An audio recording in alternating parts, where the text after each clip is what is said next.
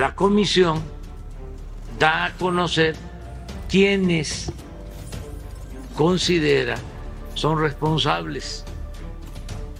Y es que yo solo... Porque este, se dice, por ejemplo, eh, Peña, ¿sí? Pero el informe no solicita que se abra investigación o que se eh, solicite orden de aprehensión contra Peña, pero sí contra otros. Sí a Murillo Cara, sí a otros personajes. Así fue. Tampoco. Hola, ¿cómo están? Estamos de vuelta en este podcast político para tratar de analizar hoy el tema de Ayotzinapa. Y como siempre, o espero que así será siempre, saludo a Horacio. Horacio, ¿cómo estás? ¿Qué tal, Cristian? Buenas noches. Pues gracias y, bueno, pues, pues sí, a, tocar este tema tan, tan relevante. ¿Listo para tratarlo? Bueno, yo te propongo, a ver qué te parece, que no eh, nos metamos en el tema demasiado delicado, me parece, de intentar desmenuzar el informe oficial presentado hace algunos días y con eso determinar de qué tanto se parece a la verdad histórica que pretende desechar, cuáles son las partes que de veras se pueden comprobar y cuáles no. Yo creo que sobre eso va a haber en los siguientes días y semanas muchísimos análisis y programas, sino más bien te propongo entonces enfocarnos en cómo es percibido el hecho, es decir, cómo es interpretado en un nivel sociológico. Bien, bueno, ahí creo que tú serás el experto, pero espero aportar pues algo. Eso sonó, a, eso sonó a sarcasmo, pero bueno, lo voy a aceptar, lo voy a dejar pasar por hoy. Sí lo es. Pero para apoyarnos, eh, nos va a echar la mano hoy el doctor Escalante, un investigador, me parece, consagrado del Colmex, que dio entrevistas hace dos años y ocho años, no tanto, insisto, sobre eh, lo que pudo haber pasado en Ayotzinapa hace ya ocho años, porque sobre eso hay libros. Ubico y leí, por ejemplo, el de Anabel Hernández, y hay fácil, yo creo que unas cuatro o cinco, que tratan de reconstruir esa noche y los días siguientes, y aportando a veces más pruebas, a veces menos.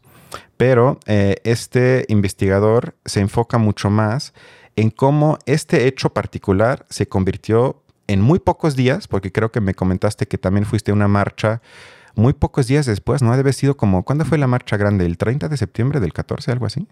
O hasta el 28, ¿no? De septiembre. Mm, no, no creo que haya sido tan pocos días después. Yo creo que más bien. Yo creo que sí. En el transcurso de octubre. bueno, puede que ya esté inventando, pero creo que podemos eh, estar de acuerdo de que se convirtió muy rápidamente en un fenómeno eh, a nivel país, yo creo, donde había marchas gigantescas. Y si recuerdo bien, la más grande en la ciudad fue de casi un millón de personas. Y la pregunta es entonces, ¿cómo se convirtió tan rápido en algo tan grande?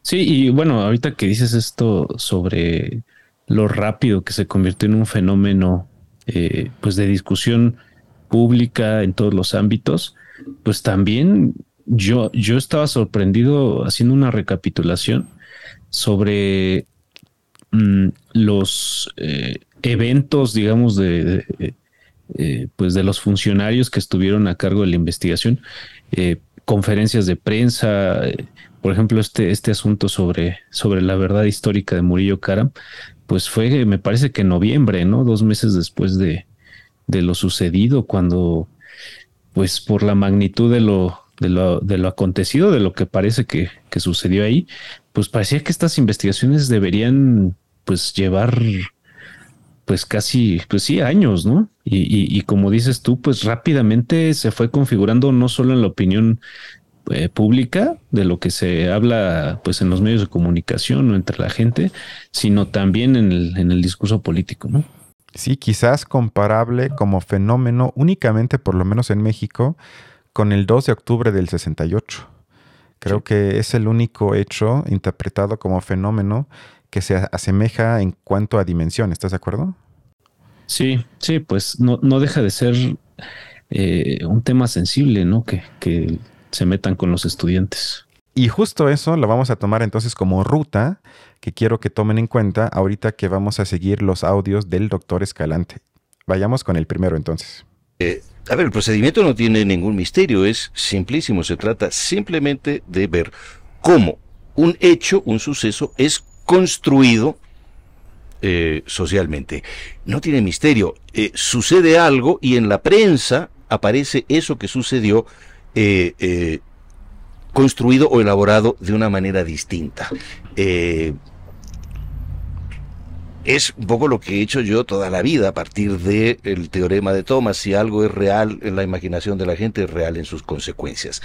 Eh, sucede con el caso concretísimo de eh, eh, la masacre de Iguala, lo vimos desde un principio, que comenzó rápidamente a transformarse ese tristísimo hecho de Iguala, a transformarse en otra cosa, en un episodio de la guerra sucia, donde estaba implicado el Estado, el presidente de la República, etcétera, y se convirtió en algo muy distinto. Lo interesante es que en estos años ha habido numerosas masacres, tristemente, eh, y algunas con más víctimas que esta, y se han encontrado numerosas fosas clandestinas, y ninguna de ellas, ninguna de esas masacres, ha inspirado casi que ni siquiera indignación. Entonces es muy interesante ver por qué y tratar de entender en este caso concreto por qué ese hecho tan parecido a otros, sin embargo, se convirtió en algo absolutamente singular. Y bueno, aquí me parece lo más interesante, que creo que ya lo anticipé un poco, de que quizás la pregunta más interesante y por lo tanto quizás más importante no es tanto lo que pasó en Ayutzinapa, sino la interpretación social del hecho y cómo o por qué un hecho particular entre tristemente muchas tragedias, masacres en México, que uno, en particular el de Ayutzinapa, alcance tan rápidamente casi eh, un nivel simbólico místico, mientras al mismo tiempo masacres quizás igual de brutales o más brutales, por lo menos en cuanto a víctimas, ni siquiera son mencionados, o por lo menos eh, no en las portadas de los diarios y medios, ¿no? Claro, mira, eh, creo que mi, opinión general iría muy por el lado, justo lo que creo que estábamos tratando de decir hace un momento, que pues esto es algo que tiene antecedente, ¿no? Esto sí eh, es fácil trazar una línea de continuidad, pues sí, eh, hacia, hacia lo sucedido el 2 de octubre del 68. Y bueno, es que incluso, pues el nexo es directo, ¿no? la, la, la cercanía, incluso en cuanto a fechas eh, de, de, lo sucedido en Ayotzinapa, pues es pues, prácticamente de unos eh, una semana de diferencia respecto al, al, 2 de octubre, ¿no? Y bueno, además, yo eh, de las cosas que escuchaba, también haciendo la recapitulación que estaba intentando lograr hace, hace unas horas, eh, pues escuchaba como de las primeras referencias que, se dan como un contexto al problema en Ayotzinapa es que la escuela rural eh, Isidro Burgos en, Iguala, eh, pues tiene como la carga histórica pues de movimientos anteriores también de, de, mm, de maestros eh, pertenecientes a esa comunidad, pues como, como el de Lucio Cabañas, ¿no? Que también pues tienen esta carga de, persecución política, eh, de, una, una, politización, pues de uno de los, eh, de los grandes semilleros de, pues yo diría, de, de, fenómenos que salen de la misma sociedad, es decir, el intento de un eh, sector pobre eh, de campesinos que cuyo acceso a pues a, una vida diferente pues es en la en, el magisterio no en, la preparación como como normalistas y cómo eso inmediatamente provoca una, una politización pues de un sector joven eh, cuya aspiración es la de contribuir a, un aspecto como la educación, ¿no? Y eso como pues en un, en un país donde se vive tanta desigualdad, donde el acceso a oportunidades es dispar, por decirlo menos, pues justo estos eh, núcleos de, intentos por, eh, pues por, por explotar, eh, o, más bien por, por atender un problema desde donde está el mismo problema, es decir, desde la pobreza, atender un cambio social a partir de la educación para combatir justo la pobreza, pues es de las cosas que inmediatamente se politizan y como si ahí es donde surge un ataque por parte de, pues, poderes entre políticos, eh, pero también, eh, o, poderes asociados al gobierno y, y, al parecer poderes de la delincuencia organizada, pues es, digo, creo que hay pocas cosas más sensibles que eso, ¿no? En un país como el nuestro. Sí, aunque Escalante al rato te va a decir que estás profundamente equivocado. Ya vamos a ver, ya vamos a ver si te convence su argumentación. Vamos con el segundo audio. Eh, la idea básica de la cultura antagónica es la fundamental ilegitimidad del gobierno y por lo tanto la fundamental legitimidad de cualquier protesta contra el gobierno. Estamos convencidos de eso. Eso es lo que relata la historia patria que nos contaron durante décadas. La historia de México es la historia del pueblo que se revela en contra de la tiranía en contra de la tiranía de los españoles, en contra de la tiranía de Porfirio Díaz, en contra de esa ha sido y en contra de la tiranía del PRI finalmente. Esa es en eso consiste la cultura antagónica, que la experiencia de ser pueblo es interpretada como rebeldía en contra de la autoridad que siempre por definición es tiránica. El problema es cuando tenemos ahora un gobierno que representa al pueblo y entonces ahora sí el pueblo está en el entonces ahora sí habría que creerle al Estado, pero nuestro resorte automático en nuestro sentido común es desconfiar del Estado. El futuro próximo va a ser muy interesante en eso. A ver, esta idea está interesante porque Escalante sacó un libro sobre Ayotzinapa hace más o menos dos años en el cual el concepto principal es el que acaba de explicar de cultura antagónica, con lo que se refiere que se puede, interpretando la historia a nivel sociológica en México, trazar una línea en el sentido de que los hechos, por lo menos en la historia oficial, como él ahorita dijo, siempre se interpretan bajo la perspectiva de lo que él denomina cultura antagónica, es decir, que hay una especie ya de prejuicio socialmente arraigado y convertido en sentido común que provoca que los mexicanos y las mexicanas automáticamente, cuando sucede algo como en Ayotzinapa, asumen que lo que nos dice el gobierno debe de ser mentira. Ahí eh, vemos, creo que de manera ejemplar, cómo eh, algo oficial se convierte en sentido común y por lo tanto en una ficción ideológica, que puede ser verdad. Esto no implica que lo contrario sea cierto, es decir, que debemos de confiar ciegamente, obviamente no, pero sí me parece que en México eh, pulula una cultura antagónica que, insisto, como una forma ya de automatismo, sin previamente haber reflexionado, asume que lo que nos cuenta el gobierno debe ser mentira.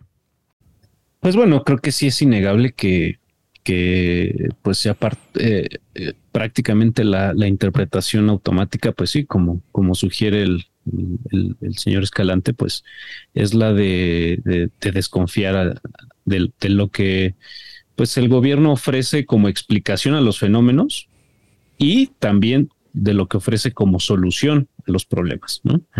Em, en este caso, pues es muy claro cómo eh, un problema, que pues sí, como tú dices, la, narración del problema es, es eh, ya hay, ya hay muchas, muchas eh, aspectos que se han, se han vuelto más o menos una versión eh, creíble, porque ya la, la formulan quizá personas cuyos intereses parecen ser más, más justo desinteresados, pero eh, eh, pues la, la, la, postura del gobierno, eh, sobre todo, bueno, porque es, un gobierno que además parecía representar todo lo, que pues el prismo tradicional eh, pues tenía como, como bandera, ¿no? Esta figura presidencial desde la cual eh, pues hay una, un discurso político y ante ese discurso político se esperaba que todos los, los bloques sociales y políticos se cuadraran.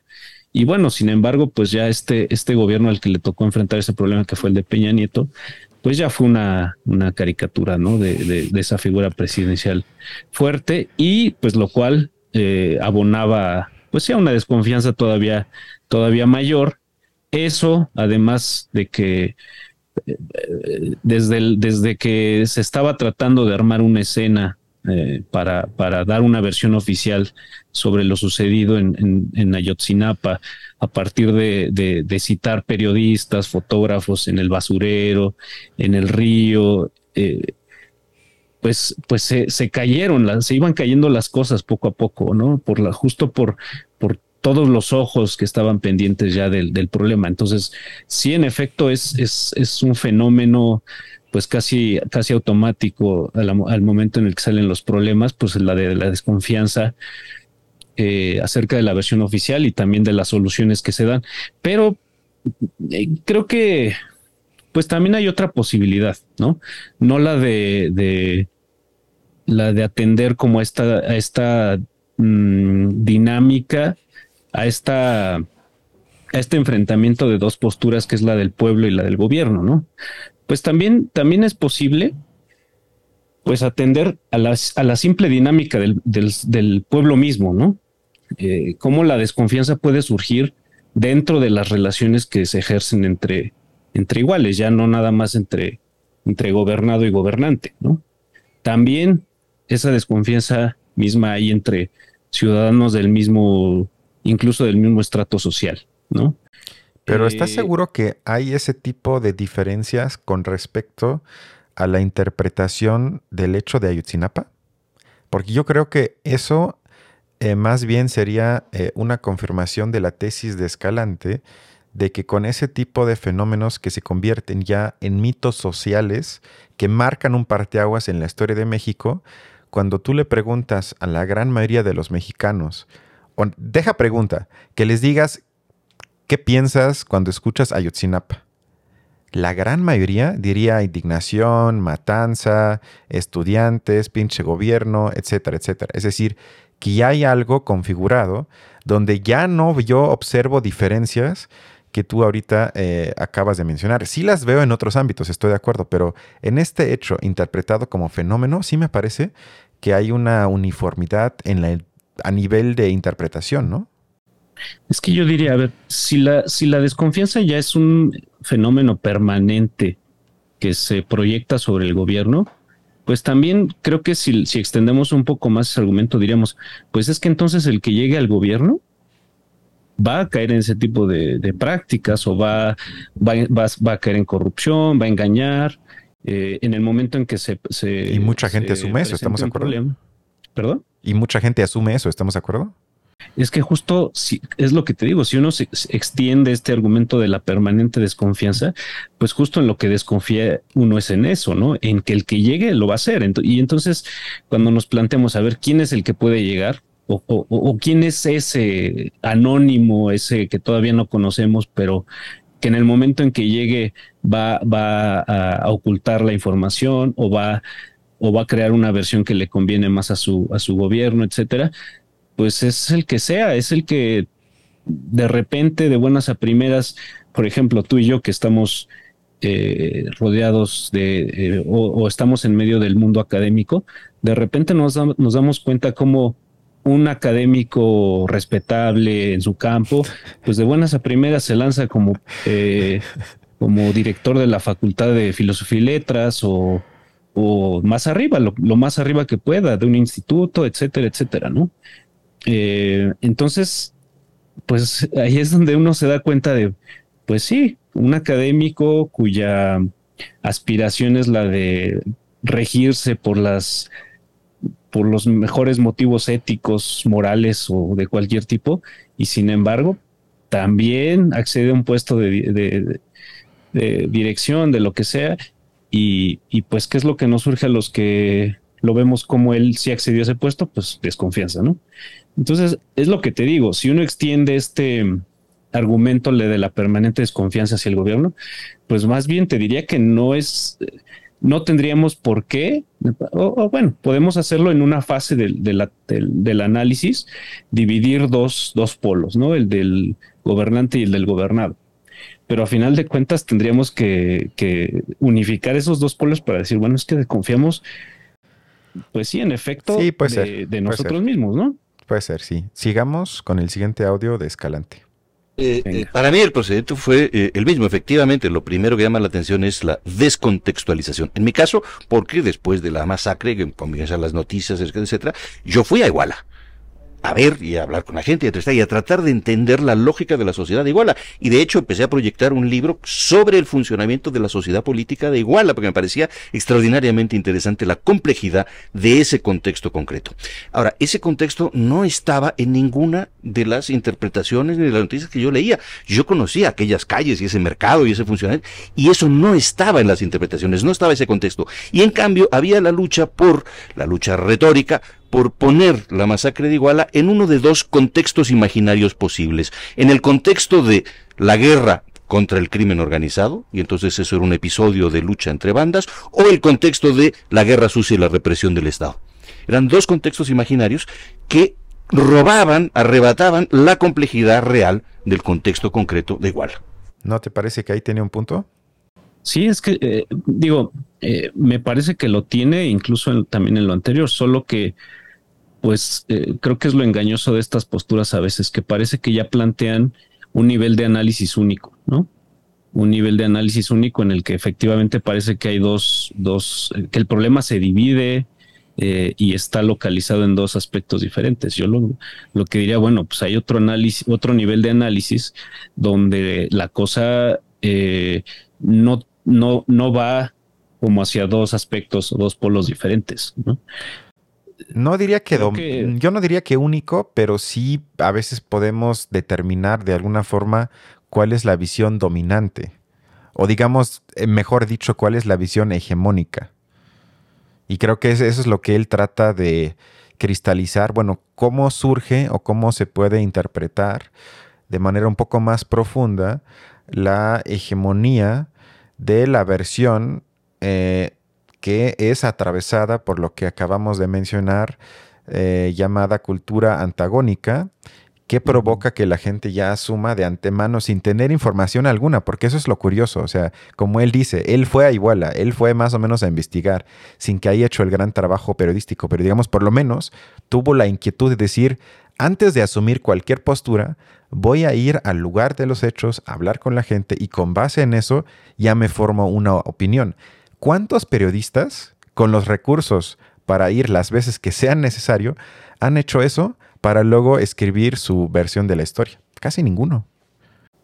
Mm, no sé si casi ninguno, yo diría que son más de los que antes iban este tipo de, sucesos. Ahora, a mí, cada que escucho estas reconstrucciones de hechos, también se me hace muy curioso que digo, a los que es, eh, los relatos que he escuchado de parte de periodistas que quizá me suenan un poco más a como son, como, como, como yo como individuo enfrento sucesos, pues me doy cuenta que ir a, igual a, a, ver cómo habían sucedido las cosas era ir a ver una cosa indeterminable eh, buena parte, o sea, costaba trabajo determinar qué es lo que había sucedido y me parece que además lo que mucho de lo que hubo por parte de periodistas fue comunicación entre ellos mismos, ¿no?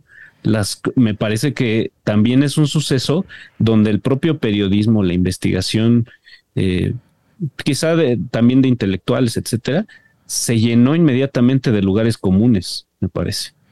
Eh, entonces, pues bueno, eh, ahí es donde yo diría, sí, sí es cierto que estos, eh, estas opiniones eh, tienen un, eh, enfrentan aspectos bastante medulares, me parece, pero también hay posibilidad de, ir un poco más allá, quizá. Cuando, cuando por ejemplo, él, habla sobre cómo el, el análisis empobrece a partir de, señalar estos dos universos, ¿no? El, político y el del crimen organizado. Y que sí, lo, discutíamos la semana pasada a partir de otro tema, ¿no? Como, simplemente mencionar algo como crimen organizado ya es, pues ya es, parecía que uno ya está haciendo referencia a todo el conjunto de fenómenos, este, conocidos por todos supuestamente, ¿no? Eh, pero bueno, por otro lado, creo que mm, creo que por más que sí, efectivamente, citar estos dos universos empobrece o, distrae mucho del análisis más profundo. Sin embargo, creo que son cosas eh, inevitables eh, hablar sobre, sobre cómo, pues en efecto, si hay crimen organizado de por medio, y hay política de por medio o hay gobierno de por medio, pues uno se da cuenta cómo esas cosas están ahí entretejidas en, gran cantidad de problemas, ¿no? Eh, y eso creo que por más que sí, no, no, no es la, la, no decimos mucho, digamos, cuando, cuando hablamos sobre eso. Sin embargo, creo que es algo eh, inevitable. O sea, también es, no nos lo podemos saltar, es decir. No, exacto, pero justo con lo que acabas de decir, por lo menos dejas abierto una especie de tolerancia a la ambigüedad, es decir, que no te inscribes en los marcos de referencia que mencionó Escalante, que por un lado argumentan que esto fue una lucha entre bandas criminales y ya ni modo y por ende no es tan trágico eh, o tan triste, o por el otro la narrativa que eh, prácticamente determina que el Estado mató a los estudiantes que querían hacer una revolución, casi casi. Y lo que permite, me parece, el intento de Escalante y también lo que tú acabas de decir, es no inscribirse en esos dos, si le quieres llamar extremos, sino buscar ahí contradicciones y quizás, y eso creo que viene en el siguiente audio de, de Escalante, pensar el concepto de Estado partiendo por lo menos de la hipótesis que quizás el Estado y el crimen organizado están de alguna forma entrelazados y por lo tanto cuando eh, eh, gritamos la frase ya muy célebre y pues fuerte de que fue el Estado, nos tendríamos que preguntar en consecuencia a qué nos referimos con, con el Estado. Y si asumimos, como muchos dicen, que en varios estados de México ya no es tan fácil diferenciar entre crimen y Estado porque a veces ya son lo mismo, eso complicaría bastante las cosas. ¿Estamos de acuerdo? Sí, totalmente de acuerdo. Bueno, y esto nos lleva al siguiente audio de Escalante. Escuchemos fórmula emblemática con que se caracterizó la, denuncia fue el Estado, esto que podría haber sido una hipótesis sociológica muy interesante de explorar, y como decir que el Estado realmente existente en Guerrero es una estructura que implica al crimen organizado, a las guerrillas, al narcotráfico, eh, eh, a las policías. Y sin embargo, se entendió como el Estado resumido en el Ejecutivo Federal y concretamente en el presidente de la República. Entonces, fue el Estado en esa frase, solo hay un sujeto que es el Estado y no están los miembros del crimen organizado que perpetraron la masacre. Va un poco en la línea que acabamos de trazar, ¿estás de acuerdo? Sí, sí. Eh, digo, a mí lo que me parece raro es eh, que haya, cuando se hable de Estado, pues haya que separar eh, eh, poder federal de poder local o municipal. Es que creo que no, justamente ese análisis si no, si no quedaría, ¿no? Pero lo hizo el presidente. Digo, ya no lo mencioné porque me parece hasta pedestre, pero el presidente Obrador, creo que fue antier, ya nos quitó cualquier ilusión que teníamos quizás algunos de que nos va a tocar ver a un expresidente en la cárcel. Ya dijo, eso no va a pasar. Y tampoco Cienfuegos, que pues ya era un mando un poquito más abajo, como el secretario de Defensa, tampoco lo vamos a ver en la cárcel. Y lo dijo el mismo presidente. Entonces, por lo menos el presidente actual hace esa diferencia. Y creo que ya a nivel de análisis sí la debemos de hacer, ¿no? Porque ni modo que únicamente porque tú eres la cabeza del Ejecutivo, eres responsable y por lo tanto estás metido en cualquier tipo de crimen atroz que sucede quizás en tu nombre, pero sin que tú quizás en primera instancia tengas conocimiento, ¿no? Sí, digamos, si estamos hablando de un proceso penal, incluso a ese nivel, ah. eh, o, bueno, algún proceso que tenga que ver con poner en juicio la, el, proceder, valga la redundancia, de un gobernante de acuerdo a las funciones y obligaciones a las que está comprometido. Pues sí, me parece que es difícil hacer un, un deslinde así exacto o no. Sin embargo, también es cierto que si, si se viene manejando como hipótesis, algo como lo que tú decías hace rato, que es un fenómeno eh, prácticamente en cualquier este, estado de la República, que en efecto haya ya un, pues ya ni una colusión del, del Estado con, con crimen organizado, sino pues una especie de identidad entre los dos o una compenetración ya a cierto nivel, pues bueno, esta es de esas cosas donde sí vale la pena decir, es que es el Estado en general. Porque es de las, de las cosas donde justo nos permite dar una definición al problema como un problema eh, de, de, raíz, es decir, de concepto incluso, yo diría, ¿no? A nivel conceptual, de acuerdo con cómo está planteado la definición de Estado, justo eso es lo que permitiría, en efecto, que sea el municipio más recóndito del país, si hay esa, esa, esa interconexión entre crimen organizado y gobierno, es el Estado y es lo que permite dar una definición, un problema que, que ya no nos deja escapar y atenuar y decir, bueno, es que es un, es un municipio ahí pequeñito que no, eh, en el cual no está comprometida ni la economía nacional ni el territorio en, general, pero como definición sí nos ayuda ya a, de verdad detectar un problema y pues en ese sentido denunciarlo como es. Eh, me parece que en, algún nivel de análisis sí sirve decir que cualquier orden de gobierno municipal, etcétera, ¿no? Es el Estado en general, ¿no? Eh, ahora, sí para eh, en, general decir, bueno, Peña Nieto es responsable o Murillo Karam o hasta dónde llega. Pues sí, ahí, ahí sí hay un deslinde en el cual la figura eh, o el puesto en específico, pues sí tiene, tiene cierta posibilidad de, deslinde, ¿no? De decir, bueno, pues es que la línea de mando no estaba comprometida en su totalidad, ¿no? Eh, si estamos hablando, por ejemplo, del ejército, o, desde el que bueno, me parece que mucho de la acusación que hay contra, contra el poder federal, eh, pues representado por Murillo Karam o por Cerón, etcétera, eh, es eh, pues más bien la manipulación del, del, caso, ¿no? No necesariamente la, la orden de la línea de mando, sino la manipulación. Que bueno, eso es parte justamente del, del pues del, del proceso que se viene siguiendo, ¿no?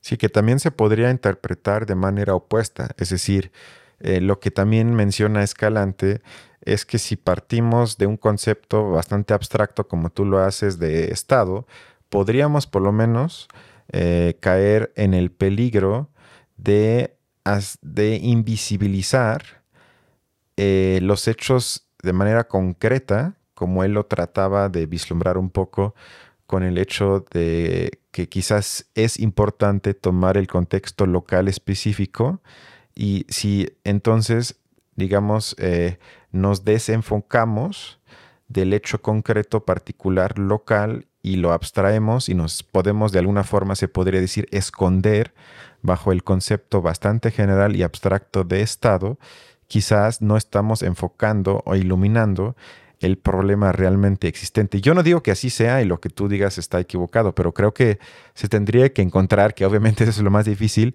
una especie de punto intermedio que permita que no dejes de lado eh, la parte del Estado que sin duda me parece no una hipótesis muy atrevida, se encuentra corrompida hasta las más altas esferas, pero tampoco asumir que cualquier tipo de crimen bajo el nombre de Estado o que podríamos quizás catalogar como crimen de Estado funciona igual en todos los contextos tan particulares de la República, ¿no? Eh, quizá no, pero pues vuelvo a lo mismo. Creo que digo, aquí mi ignorancia va a jugar un papel muy grande, pero siempre. Sí, como en todo, pero en esto más. Eh, pues me parece que, que si algo si de algo se alimenta la ley eh, y, si algo además da la posibilidad de que esa ley valga para sucesos concretos de la vida real de los individuos, es que, es que pues en medio haya una definición de las cosas. O sea, que, en efecto, como, como sucede en un, eh, pues incluso en, un, en una en, las ciencias más abstractas, como quizá las matemáticas, etcétera, de una definición, ¿no? Eh, surge la comprensión o, es posible la comprensión de un, de un, de un problema matemático o de un, eh, etcétera. Pues también el derecho se sirve de eso, ¿no? Sí de definiciones que, bueno, las definiciones en derecho, supongo, los conceptos sí tienen un referente concreto directo, sin embargo no dejan de ser definiciones y en ese sentido sí son abstractas y eh, es lo que permite en algún punto comprender un problema concreto, ¿no? Entonces yo creo que sí, por más que, por más que en algún momento se, piense que decir el, Estado eh, está cometiendo un eh, delito em, eh, encarnado en un simple presidente municipal o hasta un regidor o, ahí de ahí hacia abajo. Sin embargo, pues la definición sirve pues para comprender el, fenómeno como, como, como, como un delito, ¿no? Eh, solo eso me refería, pero sí, también es cierto que también enrollarse en la definición muchas veces sí puede pues perder el problema concreto. Dejar fuera otras cosas, exacto. Sí. Sí, bueno, vayamos entonces al último audio de Escalante.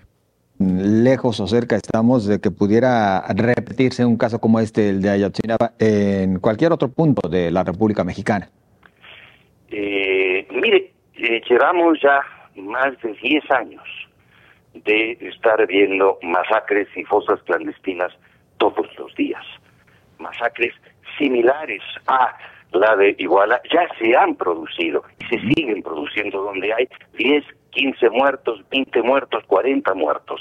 Esto no es que se pueda repetir, es que se está repitiendo. Y las singularizar Iguala como si fuese un acontecimiento absolutamente único nos lleva a eh, desestimar la importancia y la gravedad de todas esas otras masacres, de todas esas otras víctimas que merecen esto el mismo respeto y merecen la misma consideración que las víctimas de bala. La singularización lo que hace es quitarnos de la vista todas esas otras masacres que siguen sucediendo. No es que puedan suceder, está sucediendo todos los días. Perdonen la mala calidad de audio, en este podcast nos importa ese tema, pero simplemente son fallas de origen que ya fueron muy difíciles de arreglar y eso que hizo, que hice un intento pequeño de hacerlo un poquito más ameno. Pero ¿cómo ves su último punto? Oye, creo que es de estas opiniones que entran en una zona muy gris, ¿no? Eh, cuando se, pues justo se está tratando de decir, bueno, no minimicemos lo que no se menciona, sin embargo, pareciera que está cayendo en la minimización de lo que sí se menciona, ¿no? Que sería... Yo, yo creo que al revés. Yo creo que al revés, o sea, eh, tomar la perspectiva por la que él opta me parece no relativizar el hecho mismo de Ayutzinapa, sino aumentar el nivel de gravedad en el sentido de que, eh, y eso conecta un poco con lo que hablamos hace algunos minutos, de que si asumimos que este tipo de crímenes no dependen de la mala voluntad de algunos sujetos dentro ya sea del aparato público o del aparato privado, que en este caso sería el crimen organizado, sino que ya es parte de una lógica de funcionamiento del Estado mismo, es decir, de la construcción del poder en México, llevaría entonces, en consecuencia, eh, a la necesidad de asumir que eso se sigue perpetuando y sigue funcionando de la misma manera y por lo tanto se repite una y otra vez. Y en cambio, Imaginémonos por un segundo que mañana encuentran los restos de los 43, que por algún milagro se va a saber exactamente cómo sucedió y quiénes son los culpables, todos se meten a la cárcel, ¿cuál sería la consecuencia? ¿Que México sería un país diferente, menos inseguro, con menos muertos, con menos fosas? No, Por lo tanto, me, parece que abstraerse un poco, en este caso sí, del hecho concreto de Ayutzinapa, aumenta el nivel de gravedad con el que asumimos el hecho de Ayutzinapa y no viceversa. Pero a ver, mm, el hecho de que eh, en, algunos casos, bueno, en algunos tipos de fenómenos haya como, como ciertos casos que se elevan a un nivel como de emblemáticos, Y hablamos de, por ejemplo, esto, esto de Ayotzinapa, por ejemplo, un, algo más reciente, la muerte de Devani Escobar, ¿no? Eh, como a partir de que en efecto, ¿no? Y, de hecho, pues muchos eh, programas que a veces escucho siempre tienen como el cuidado, ¿no? Como esta etiqueta eh, de lo políticamente correcto de decir, bueno, no es que este sea más importante que los demás, pero qué bueno que se pero sí. Pero creo que si algo positivo hay ahí es que pues de repente a fuerza de insistencia y de, de, tener los ojos encima de algo en especial, de un caso en especial, pues hace que de repente sí se agoten otras vías de, legales de investigación, de pues de, o sea uno sí ve como de repente hay ciertos eh, funcionarios que se ven en aprietos eh, que se les hace caer en contradicciones. Digo en efecto sí no es no es el curso ideal de los sucesos no lo ideal sería que cosa que sucede por más que ni, ni, se le preste tanta atención de la opinión pública, se solucione o se sigan el curso de las investigaciones hasta donde, hasta donde haya que llegar, pues sí, ese es el, es el, es lo ideal. Pero creo que si algo sucede en estos casos es que eh, se agotan vías y se hace público ese, ese agotamiento de vías, ¿no? Y sí pues se genera conciencia de lo, de lo, de las posibilidades que hay, ¿no?